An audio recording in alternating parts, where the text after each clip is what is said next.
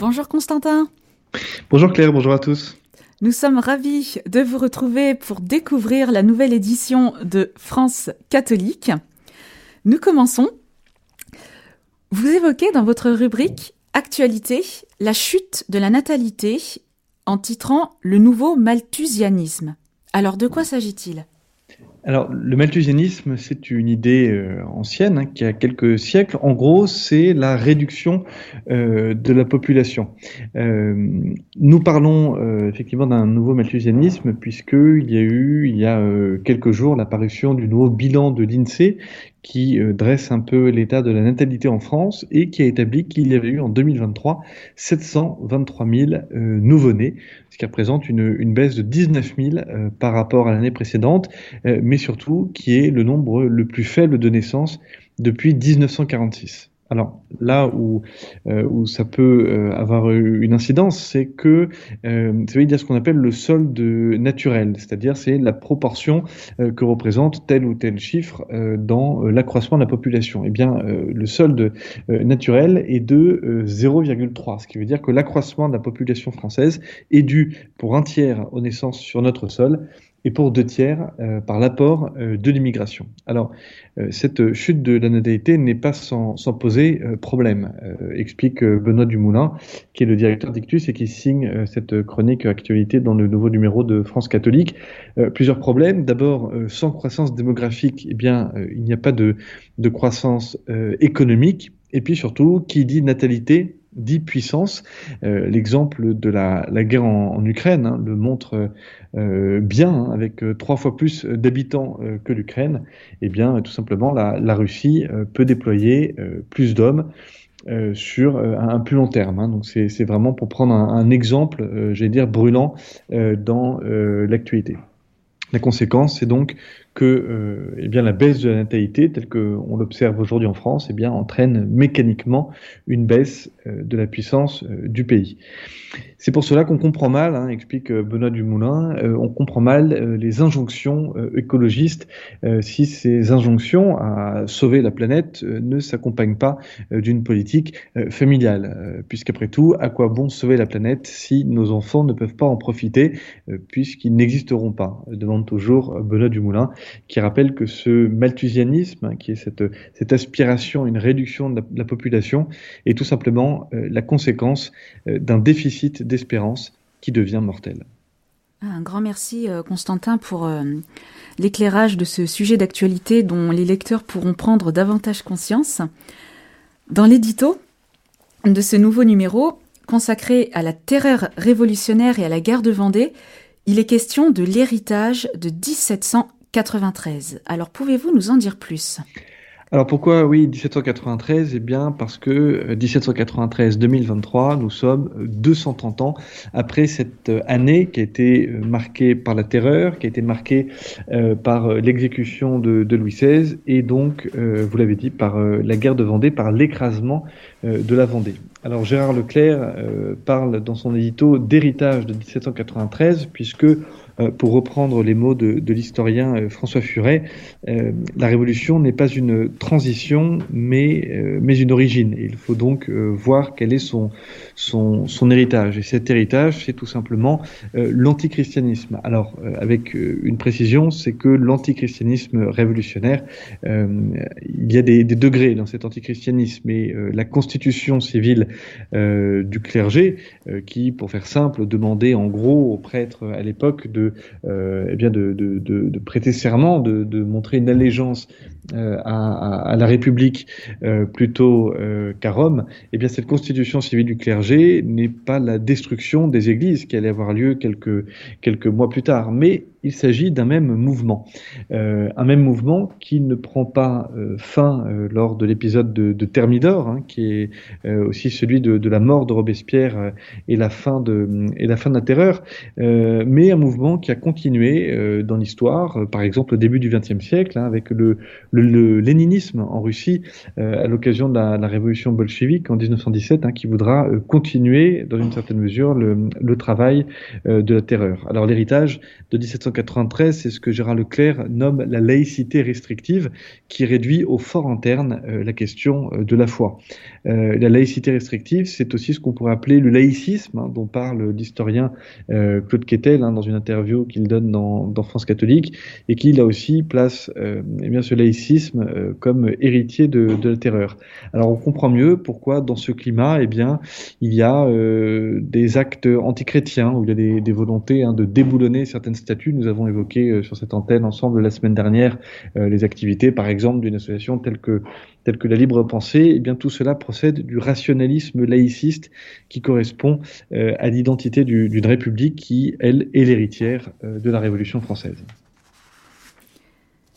Et les lecteurs, justement, auront l'occasion de se plonger dans la période de la Révolution française, en particulier avec la résistance vendéenne. Que retenir de cette période? Alors déjà, retenir qu'elle existe, euh, puisque euh, la guerre de Vendée est clairement une euh, zone d'ombre, hein, aussi bien, j'ai dire, dans, dans, la production grand public des, des livres, des livres d'histoire ou, des films historiques, également une zone d'ombre dans les manuels scolaires, alors que cette, cette guerre de, de, Vendée, cette résistance vendéenne qui, qui débute en, en 1793, qui est peut-être, soyez en passant, l'année la, plus sanglante et la plus sombre euh, de l'histoire de France, euh, puisque 1793 euh, explique Guillaume Zeller, hein, qui signe l'article sur le sujet dans, France catholique, 1793, c'est l'organisation scientifique des exécutions, des tueries, des persécutions, des arrestations par une assemblée, hein, qui est la, Convention, élue au suffrage universel masculin et qui a succédé à l'Assemblée nationale constituante de septembre 92. Alors, que retenir de cette période, eh bien, c'est que la Vendée euh, se soulève pour s'opposer à la, levée en masse euh, qui avait été euh, décrétée par la République pour, eh bien, pour grossir les rangs de, l'armée républicaine et, aller combattre aux frontières de la France. Une Vendée qui sera écrasée par, par la République avec des scènes affreuses hein, que, qui sont narrées dans, le magazine, hein, par exemple, comme les, les noyades de Nantes, hein, qui étaient surnommées de manière euh, plus que cyniques comme des, baptêmes patriotiques.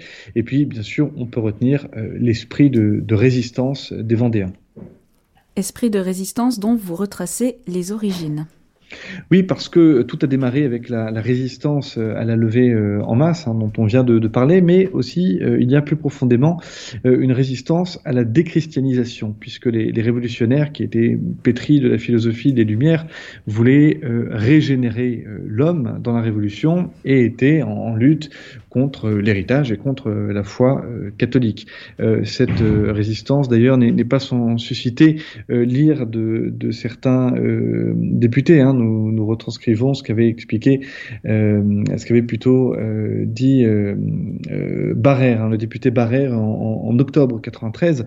il avait parlé de, de l'inexplicable Vendée qui existe encore, et ajoutait-il, les efforts des républicains ont été jusqu'à présent impuissants contre les brigandages et les complots royalistes qu'elle recèle, la Vendée devait être, devrait être anéantie euh, depuis euh, longtemps. Alors la population vendéenne euh, avait été clairement influencée par Saint Louis-Marie Grignon de Montfort et en particulier, d'ailleurs plus que par Saint Louis-Marie lui-même, par ses héritiers, puisque Saint Louis-Marie Grignon de Montfort avait surtout beaucoup évangélisé la région de, La Rochelle. Alors, ce sont ces, héritiers de la compagnie de, Marie en Vendée euh, qui sont peu nombreux, mais qui avaient un zèle euh, remarquable et qui vont sillonner euh, la Vendée euh, la sillonner avec, avec des, des missions, et c'est la raison pour laquelle euh, un très grand nombre d'oratoires, de chapelles pour Marie vont, vont fleurir à travers tout le territoire euh, vendéen. Ils vont aussi répandre la dévotion au Sacré-Cœur, un Sacré-Cœur d'ailleurs que l'on retrouvera sur les habits eh bien des, des résistants vendéens pendant la, la guerre de Vendée. Alors,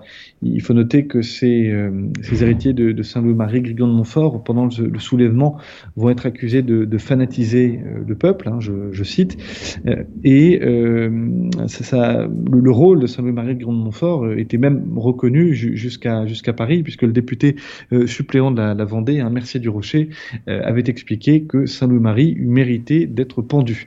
voilà, alors Saint-Louis-Marie est, mort avant la, Révolution, mais en revanche, ses, héritiers, eux, seront persécutés pendant la, pendant la, Révolution, puisqu'ils seront, euh, comme les autres prêtres, euh, réfractaires, puisqu'ils auront, pour l'écrasante majorité, refusé de, prêter serment euh, pour la constitution civile du, clergé. Eh bien, la, majorité des, de ces héritiers de, de Saint-Louis-Marie seront persécutés. Alors, ce qu'il faut retenir de, cet esprit de résistance, c'est que ses origines remontent donc à, Saint-Louis-Marie euh, de Montfort, à cette dévotion mariale, à cette dévotion au Sacré-Cœur. Et puis, il y a aussi euh, peut-être ce qu'a pu insuffler euh, Saint-Louis-Marie euh, et ses héritiers euh, à tous ces résistants vendéens, c'est aussi la notion de, de pardon.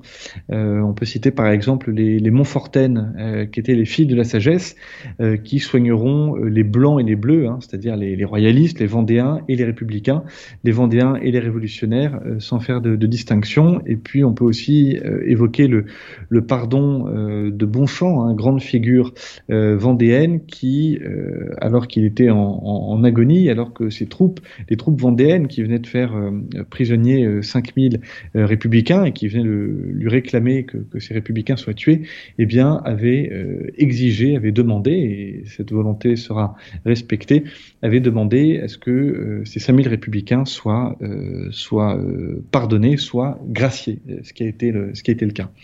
et c'est la, conclusion d'ailleurs de, Fabrice Madoise, qui est l'auteur de, l'article dans France catholique.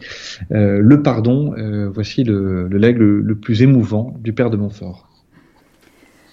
Et la postérité euh, de la terreur est évoquée à travers une interview de l'historien euh, Claude Quetel que vous avez euh, mentionné il y a quelques instants. Il explique quelle est la matrice des totalitarismes.